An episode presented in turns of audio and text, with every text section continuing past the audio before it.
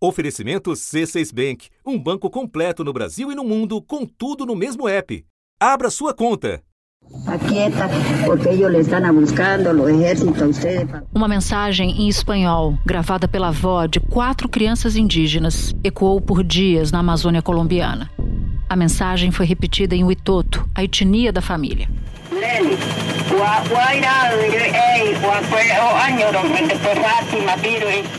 A avó pedia que os irmãos se movessem porque o exército os procurava. Vítimas de um acidente de avião, os irmãos estavam sozinhos numa área inóspita, com mata fechada, rios de forte correnteza e um cânion. O monomotor saiu de uma cidade chamada Araraquara e viajava com destino a San José del Guaviare. No dia 1 de maio, o piloto chegou a emitir um alerta de falha no motor pouco antes da queda. 15 dias depois do acidente, indígenas encontraram os destroços do avião e os corpos de três adultos, incluindo a mãe das crianças. Mas o mistério sobre o destino delas continuava e angustiava um país inteiro. Nos dias seguintes, pistas foram surgindo aos poucos. Entre os objetos encontrados pelos resgatistas estão fraldas, a tampa de uma mamadeira, uma tesoura, a mamadeira, um maracujá mordido e a 5 quilômetros da cena do acidente, pegadas de criança. Uma pegada pequena. A pegada ao lado é a de um soldado que participa das buscas e chegou ao local. As buscas envolveram indígenas voluntários, mais de 100 militares e dezenas de cães farejadores. Uma operação batizada com o nome de Esperança. As fotos comprovaram a notícia que a Colômbia tanto esperava. Os quatro irmãos de 13, 9, 4 e 1 ano estão vivos. Foram indígenas da comunidade Murui os primeiros a encontrar as crianças no meio da mata. Os mais valientes foram nossos quatro menores. Quero abraçar meus netos, todos os quatro. Da redação do G1, eu sou Natuzaneri e o assunto hoje é o impressionante resgate de quatro crianças na Amazônia colombiana. Um episódio para entender como os quatro irmãos sobreviveram em condições totalmente hostis por 40 dias e o que a história deles revela sobre a situação política do país. Eu falo com Carlos Delanoy, enviado especial da Globo Colômbia, que fala comigo da frente do hospital onde as crianças estão internadas. E converso também com Tiago Vidal, diretor de análise política para a América Latina da consultoria Prospectiva. Quarta-feira, 14 de junho. Lanoy, em primeiro lugar, eu quero saber onde é que você está exatamente neste momento e te perguntar o que todo mundo quer saber: como é que essas crianças manejaram para sobreviver num lugar tão hostil e por tanto tempo? Oi, Natuza. Olha, a gente está aqui em frente ao Hospital Militar Central de Bogotá e as crianças estão internadas já há quase cinco dias.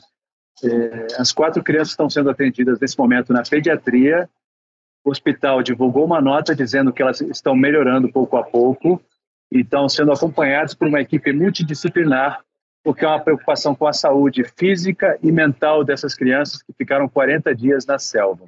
As crianças foram resgatadas da mata de helicóptero até a cidade de San José del Guaviare. Elas estavam desnutridas, desidratadas e com picadas de insetos. Ainda de madrugada, elas embarcaram para a capital Bogotá num avião ambulância da Força Aérea Colombiana com o pai e um dos avós. Durante a viagem, pediatras deram os primeiros cuidados médicos. Várias ambulâncias já estavam esperando no aeroporto. As crianças foram retiradas de maca do avião e levadas ao hospital militar. Esses 40 dias foram muito, muito difíceis para as crianças, mas elas sobreviveram, de acordo com relatos de familiares, militares, indígenas, graças ao conhecimento que elas tinham da floresta. Então, elas conseguiram é, sobreviver, mesmo com chuvas torrenciais, de 16 horas por dia, mesmo tendo apenas 3 quilos de farinha no início dessa, dessa odisseia e depois sobreviveram graças às frutas que encontraram no caminho. Mas é claro que os desafios eram muitos. A floresta tem predadores, tem animais, tem insetos. É uma situação muito difícil. E a Colômbia se pergunta é, como foi possível. Eu conversei com o general Sanches, que comandou essa Operação Esperança, ele mesmo disse para mim: Olha, as crianças vão ter que me explicar como é que conseguiram sobreviver há tanto tempo dentro da selva. A floresta amazônica é a maior floresta tropical do mundo. Tem uma área de aproximadamente 6 milhões e 700 mil quilômetros quadrados. Cobre boa parte do território brasileiro e também de países vizinhos, como o Peru e a Colômbia, onde as crianças estavam. A área onde elas foram encontradas é de selva com árvores um pouco mais baixas, mas assim como na Amazônia brasileira, tem mata densa, fechada e de difícil acesso. Além disso, a condição climática é muito parecida com a nossa, quente e úmida. Chove bastante. O comandante de operações especiais, general Pedro Sanches, disse que as crianças foram muito corajosas, porque não tinham equipamento ou tecnologia. Estavam focadas apenas em sobreviver. Agora eu queria que você nos relatasse um pouco mais. Você fala da selva, fala da resistência muitas vezes a 16 horas de chuvas torrenciais. Fala um pouquinho mais para nossa audiência aqui do Brasil. Que cenário inóspito é esse? Assim, o que, que elas encontraram para além disso, que justifica, inclusive, a surpresa do general quando sabe que elas tinham sido encontradas vivas depois de 40 dias? A grande dificuldade das crianças é o acidente em si. Elas tiveram um acidente de avião, o avião caiu de ponta cabeça. A mãe delas ficou muito ferida. De acordo com os relatos, eles ficaram no entorno do avião durante quatro dias. A mãe morreu e foi a própria mãe, antes de morrer, que disse às crianças para procurarem ajuda. Os irmãos estavam perdidos na floresta amazônica desde o dia 1 de maio. Eles viajavam num Cessna 206 com a mãe, o piloto e o copiloto. Os três adultos morreram e as crianças, que são indígenas da comunidade Uitoto, começaram a andar sozinhas pela mata. Elas foram avançando na floresta e, e usaram é, estratégias para deixar vestígios do lugar onde estavam, de acordo com alguns relatos de militares. Ou seja, elas comiam aqui, se movimentavam, mas deixavam coisas para trás objetos para mostrar que tinham ficado ali no caminho. Mas também há outros relatos que vão por outros caminhos. Eu conversei agora há pouco, por exemplo, com o tio-avô delas, que já tinha, com quem eu já tinha conversado no sábado.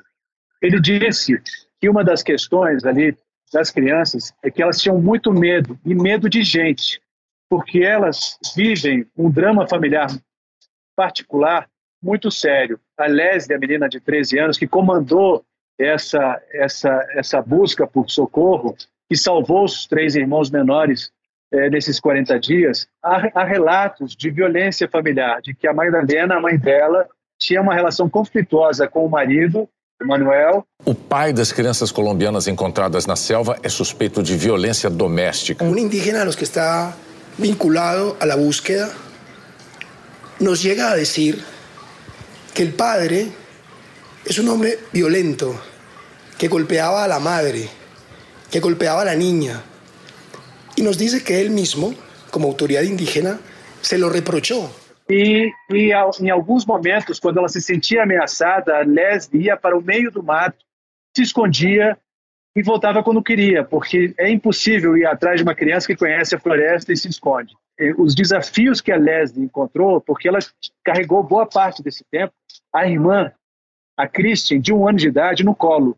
Então, isso mostra que era uma garota de muita fibra, de muita força, de uma capacidade quase sobrenatural de enfrentar a adversidade. Isso se deve também à situação é, de viver na floresta, de ser indígena, de conhecer a floresta de verdade, o que pode comer, o que não pode, mas também a uma situação familiar muito particular. Foi a própria Leslie quem salvou o bebê mais novo de um ano de idade, não é isso? De acordo com o que a gente sabe até agora, a mãe teria ficado dentro do avião, ferida. Mas eles identificaram que, como a Christie estava no colo dela, ele, ele, no meio dessa, desse caos, eles, ela, as crianças, não se sabe se foi a Leslie, provavelmente foi ela, porque é a maior e a mais forte, conseguiu retirar a irmãzinha é, do colo, que estava embaixo da mãe. Então, é, as crianças se juntaram e tiveram, apesar de toda a dor, toda a violência, enfim, todo o impacto daquele acidente, elas conseguiram é, colocar a irmãzinha a salvo e depois, durante 40 dias, levaram a irmã no colo, né? cuidaram dela, enfim. E lá no, logo depois do resgate dos, dos irmãos, o avô materno, como você se referia, fez acusações contra o pai de duas das crianças, dizendo que ele agredia a mulher, que foi uma das vítimas do acidente aéreo. Pelo que você entendeu do relato desse familiar para você, a história contada por ele, ela é corroborada? A imprensa na Colômbia faz menção a esse caso também? Vou te dar um antecedente. Eu falei agora de manhã com, com o porta-voz é, do Instituto Colombiano de Bem-Estar Familiar, que é quem está tomando conta do processo que vai dizer com quem vai ficar, com quem vão ficar essas crianças. E esse é um processo sigiloso, de muito cuidado, para preservar os direitos, a saúde e a vida desses meninos. É um caso de violência familiar, segundo a imprensa colombiana. Houve sim abusos. A mãe das crianças teria apanhado. A Leslie, o que aconteceu com a, com a menina não se sabe ao certo, mas como a gente sabe, em casos como esse, a prioridade é preservar as crianças ao máximo. Detalhes dessa história vão ser analisados. O pai vai ser chamado a prestar depoimento, segundo a imprensa colombiana, mas o mais provável é que isso seja usado, todo, esse antecedente seja utilizado para decidir com quem vão ficar as crianças. Mas aí tem um outro drama. As duas crianças mais velhas são filhas de um pai que jamais assumiu a paternidade. Então, também é uma preocupação da família, da Madalena, da mãe que morreu no acidente, de ficar com as crianças, com a guarda das crianças, das quatro. Embora esse caso tenha, ganhado, tenha, tenha recebido uma atenção pública tão grande que é impossível preservar as crianças é, é, como deveria, não é? porque Sim. elas também representam uma força, representam uma união da Colômbia, representam a capacidade de sobrevivência, é uma história que está acima, muitas vezes, de coisas que são muito importantes. E a gente está falando potencialmente de três camadas de tragédia, né? Uma tragédia que é familiar de potencial violência, uma tragédia que é a tragédia do acidente e uma terceira, que é o destino, o futuro dessas quatro crianças a partir de agora. Mas em um momento da sua fala, me chamou a atenção e eu queria explorar um pouco mais. Você fala da, do resgate que, de certa forma, acabou engajando um país inteiro. Como é que a história do resgate, que é um resgate milagroso, a gente pode chamar assim, acabou unindo um país dividido há décadas por conflitos armados. Acho que tem uma história por trás dessa, né? Eu queria que você nos contasse. Eu conversei com vários jornalistas, eh, colegas colombianos, né, sobre o que significou esse resgate em termos eh, de história, de política, né, para o país. Já se escreveu e se falou bastante sobre isso. A relação entre indígenas e militares não é uma relação fácil é uma relação traumática. Historicamente, que tem muita violência, principalmente de militares eh, contra indígenas e de indígenas também eh, contra militares. Eh, houve uma história chamada os falsos positivos, em que indígenas eram acusados de pertencer à guerrilha e, na verdade, depois com investigações, se descobriu que esses indígenas não tinham envolvimento com a guerrilha, mas eles apareciam mortos e armados e usando trajes de guerrilheiros como se guerrilheiros fossem. Então, esse caso dos falsos positivos é um dos traumas dessa relação entre indígenas e militares. A outra questão é a luta por terra, e sempre que os indígenas lutaram por essas terras, fizeram manifestações, a força é, que era enviada para segurar essas manifestações era a força militar. É preciso entender que essa essa busca pelas crianças conseguiu botar lado a lado militares e indígenas. Né? O, uhum. o Álvaro Cardona, produtor que trabalhou comigo, que é um investigador dessa história desde o primeiro momento, ele relata isso, é, o choque dele e de muitos colegas, muitos colombianos, que ficam surpresos ao ver essa relação da, de militares com indígenas no meio da floresta. A Colômbia organizou uma mega operação de buscas chamada de Esperança, que teve a participação de 120 militares do Comando das Forças Especiais, 73 indígenas e o pai das crianças. E não é apenas a busca física, mas também as reuniões espirituais, a questão dos militares entenderem as tradições indígenas. Então, tudo isso tem um, uma transcendência né, que vai além do resultado dessa tragédia ou dessa, dessa história que a gente está contando aqui. E que pode ter desdobramentos políticos enfim, para frente, quem sabe. Que tipo de desdobramentos são, são falados aí como possíveis desdobramentos? O que, que a imprensa daí aborda sobre a respeito disso?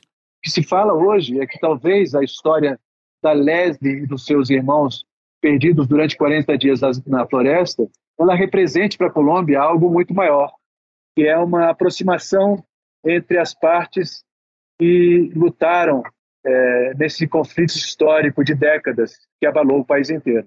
Ilanoy, antes de terminar, eu queria te perguntar do seu ponto de vista, do ponto de vista do jornalista que sai do seu país, vai para um outro país contar uma história tão impressionante.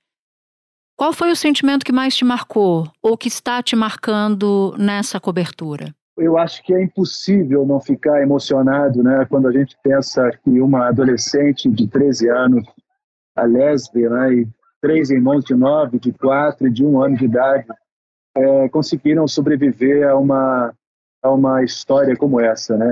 Depois de uma tragédia, de perderem a mãe num acidente aéreo, elas sobreviveram às piores condições que a gente possa imaginar. Eu acho que é uma história que quando a gente, como jornalista, é, para para ver os detalhes, ela ensina demais, né? Que o grande barato do jornalismo é que tudo que a gente conhece é, é muito interessante, mas o melhor de tudo são as coisas que a gente passa a conhecer a cada reportagem, né? A gente a perceber essa força de crianças, né? É uma lição para a gente, para os nossos filhos, para a vida, né? Para como lição de vida, né? Ah, esse amor pela vida, essa luta pela sobrevivência, essa compreensão de que o ser humano é, é, é, uma, é algo maravilhoso, né? Que a gente às vezes perde essa referência num, num dia a dia banal, numa rotina a qual a gente não dá importância, né? Então, às vezes a tragédia ou uma história, uma odisseia como essa, serve para a gente abrir os olhos né, para essa, essa vida que está aqui, né, que a gente vive no 24 horas por dia, sete dias por semana, e, e que sempre surpreende a gente. Lanoy, eu não tenho nem palavras para agradecer. Eu sei que você está numa baita correria aí. Sei que você está, como nos disse, na frente do hospital onde estão as crianças. E sei também que essa é uma cobertura difícil. Então eu te agradeço demais, demais, demais por ter achado um tempinho para falar com a gente. Natuza, muito obrigado pela oportunidade. É, de fato, é uma correria. A gente está saindo daqui para fazer uma entrevista com um jornalista que participou dessa cobertura lá das, das buscas na selva, mas é, é muito importante parar para conversar. Muito obrigado, viu? Espera um pouquinho que eu já volto para falar com o Thiago Vidal. Com o C6 Bank, você está no topo da experiência que um banco pode te oferecer. Você tem tudo para sua vida financeira no mesmo app, no Brasil e no mundo todo. A primeira conta global do país e atendimento personalizado, além de uma plataforma de investimentos em real e dólar com produtos exclusivos oferecidos pelo C6 em parceria com o JP Morgan Asset Management. Quer aproveitar hoje o que os outros bancos só vão oferecer amanhã? Conheça o C6 Bank. Tá esperando o quê? C6 Bank. Tiago, o companheiro da mãe das crianças relatou sofrer ameaças de uma guerrilha dissidente das Farc. Explicando para uma pessoa que não acompanha a situação no país, como é essa relação entre guerrilhas e indígenas na região? A Colômbia tem um histórico já bastante longo, Natuza, de envolvimento dessas guerrilhas e de grupos narcotraficantes é, com as comunidades é, agrícolas, né, as, comunidades interioranas do país. E, e ao longo do, do tempo também foram surgindo os grupos paramilitares que foram grupos, de certa maneira, estimulados pelo próprio Estado colombiano para tentar conter os narcos e as próprias guerrilhas, né? E esses grupos, como as guerrilhas de maneira geral e a, os grupos narcos também se situavam principalmente no interior do país, Quem acabou sendo sobretudo prejudicado foram as comunidades é, agrícolas, né, as comunidades rurais e os indígenas. É, há um grupo muito grande na Colômbia que eles chamam de desplaçados, que são os, grupos, os grupos de pessoas justamente que tiveram que deixar suas terras, é, e aí estamos falando sobretudo de pequenos agricultores indígenas, porque tiveram essas terras tomadas pelas guerrilhas e pelos narcos para que essas terras fossem utilizadas por eles, seja para o plantio de coca, seja para treinamento é, de, de, guerrilhas. Né? Então, esse grupo é, de pessoas acabou sendo de fato mais prejudicado, embora essas, as guerrilhas, sobretudo, acabaram, acabaram tendo também uma atuação urbana em alguns momentos. Na semana passada, o governo da Colômbia e o grupo guerrilheiro Exército de Libertação Nacional, que é conhecido como ELN, anunciaram um cessar-fogo de seis meses, começando a partir de agosto. Você pode nos explicar, Tiago, qual é a real importância e o significado desse cessar-fogo? É, o cessar-fogo é, ele está previsto para agosto, na verdade, mas ele não é certeza, né? Vai haver agora uma uma série de, de reuniões, uh, de mesas né, de trabalho. Uma primeira mesa que vai até o dia 6 de julho e uma segunda mesa que vai do dia 6 de julho ao dia 2 de agosto, portanto, um dia antes é, da previsão de início do cessar-fogo. E nessas mesas eles vão fazer ali os protocolos é, de, do que de fato seria cumprido, deveria ser cumprido durante o cessar-fogo. O acordo celebrado em Cuba está previsto para entrar em vigor em agosto. O presidente colombiano, Gustavo Petro, espera que as negociações avancem até maio de 2025 e coloquem fim a um conflito de décadas no país. O presidente Lula parabenizou o acordo, disse ser um passo fundamental na construção da paz para os povos latino-americanos. Que não é uma coisa trivial, Natuza, porque o que a gente tem visto é, por meio do nosso pessoal lá na Colômbia, no nosso escritório, é que na verdade o cessar-fogo ele é importante, mas ele não é, é completo, né? As lideranças da, do LN, por exemplo, têm dito, bom, tudo bem, a gente não faz, a gente não vai partir para violência, né? A gente não vai matar, etc. Mas a gente se permite durante esse cessar-fogo é, sequestrar, por exemplo, né? Então, enfim, é, é um cessar-fogo um pouco, um pouco genérico, né? E é justamente os, os limites desse cessar-fogo que serão discutidos nesses próximos dois meses para que se saiba exatamente o que, que ambas as partes, o governo nacional e o LN, poderão ou não fazer durante os 180 dias que, em tese, teriam início a partir de agosto eh, desse ano.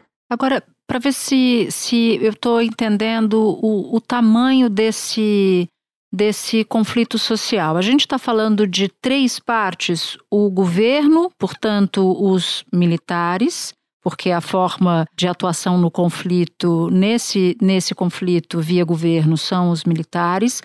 A gente está falando de guerrilha e a gente está falando de indígenas, é isso? Isso acontece desde quando, Tiago? Há quanto tempo a população colombiana convive com esse conflito?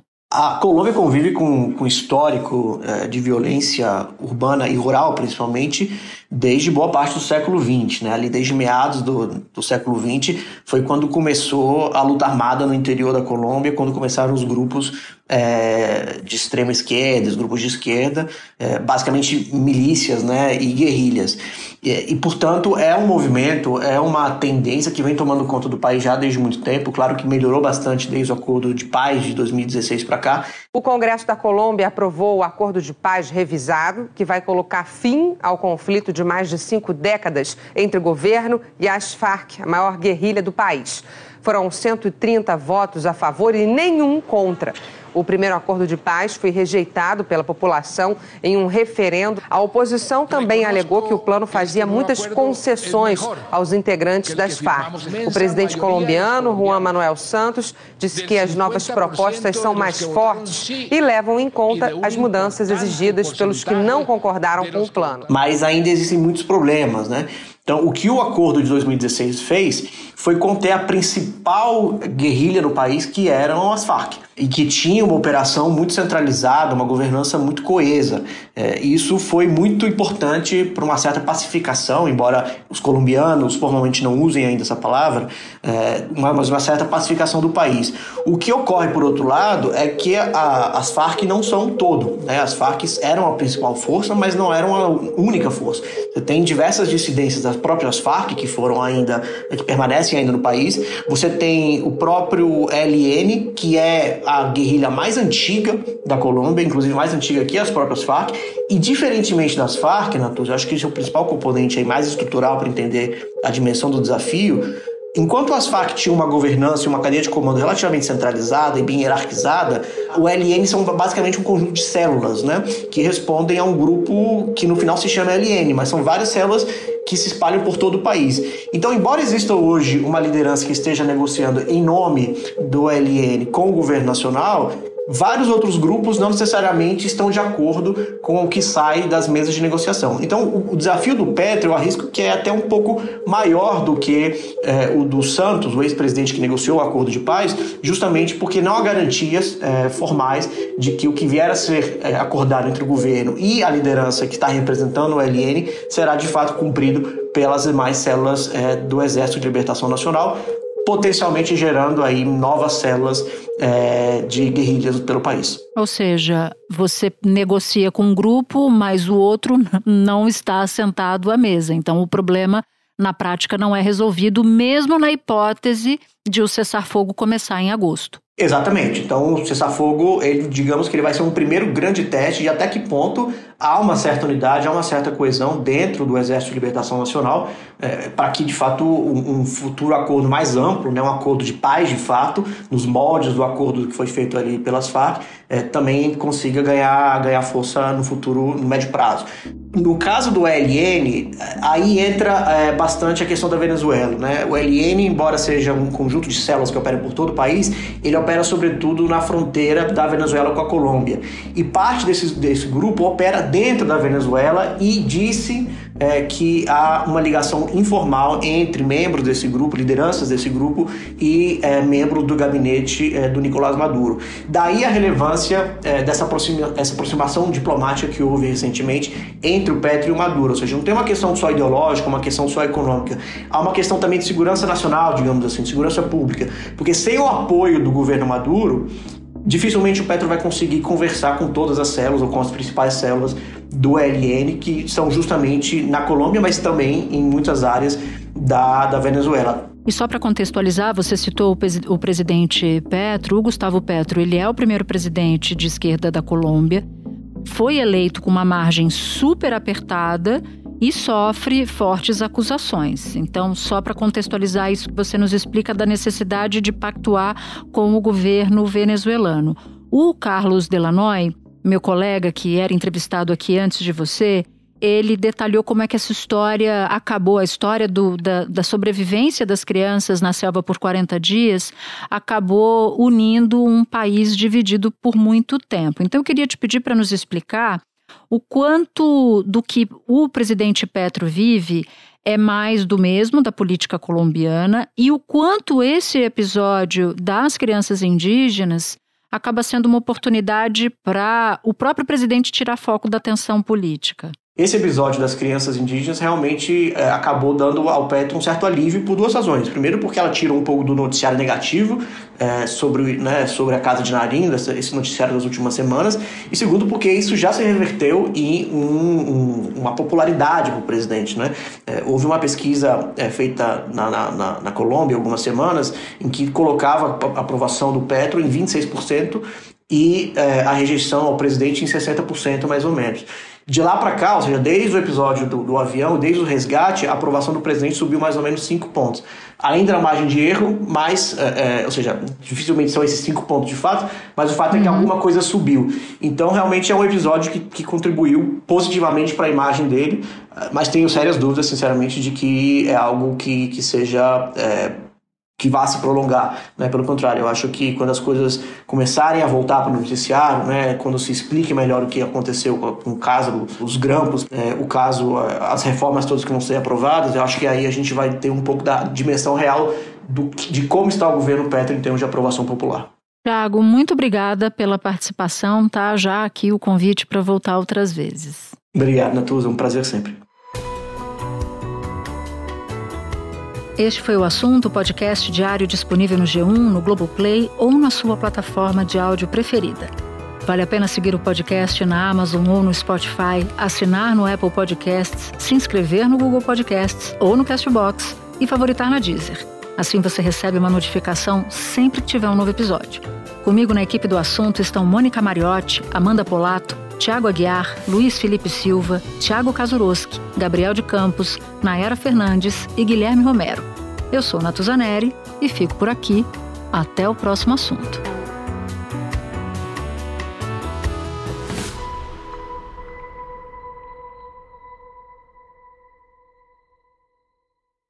Você no topo da experiência financeira que um banco pode oferecer. Escolha um banco completo no Brasil e em qualquer lugar do mundo. Abra sua conta no C6 Bank.